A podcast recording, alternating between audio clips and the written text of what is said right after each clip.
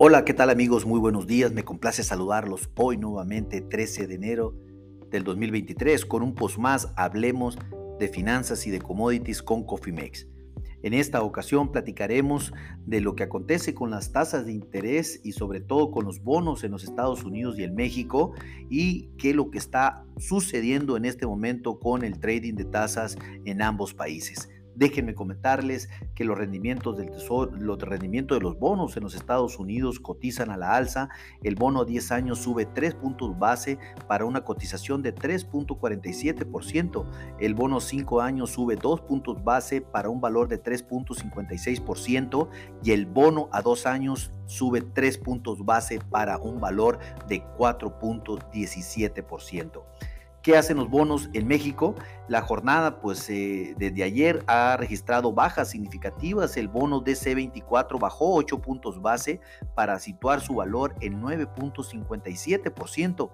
El bono JN27 bajó 11 puntos base para situarlo en 8.49% y el MY31 bajó 10 puntos base para situarse en 8.44%. Sin lugar a dudas, un tema importante de lo que está aconteciendo en los bonos y, y, es un reflejo de lo que está sucediendo con el tipo de cambio en México y obviamente con el reporte de inflación publicado el día de ayer en los Estados Unidos. Déjenme comentarles que hasta este momento nuestra moneda tiene una, eh, tiene una apreciación del 0.14% frente al dólar, algo como 2 centavos por dólar.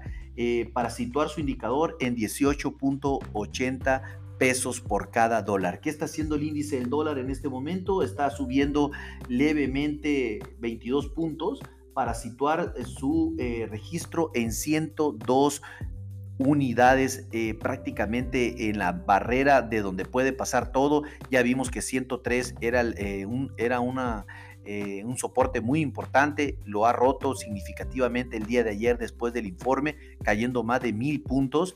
Esto pues va a ser determinante para esta semana qué va a suceder con el índice del dólar a nivel global y sobre todo si el peso podrá soportar esta continuidad del tema de apreciación frente a esta divisa.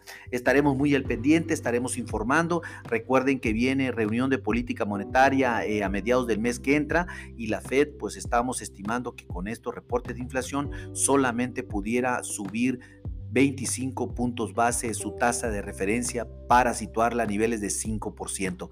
Esto eh, obviamente eh, se tiene que dar porque esto tendría que refrendar el tema de la baja de inflación en los Estados Unidos y es la única vía que cuenta el gobierno para poderlo lograr. Si esto sucede, también sería una réplica para México y llevar nuestra tasa de referencia de 10.50 a 10.75. Sin embargo, estaremos informando oportunamente de lo que acontezca en el mercado y oportunamente de los datos que estaremos esperando para estos reportes. Les recuerdo, activen sus estrategias de administración de riesgos, mitiguen estos cambios de precio.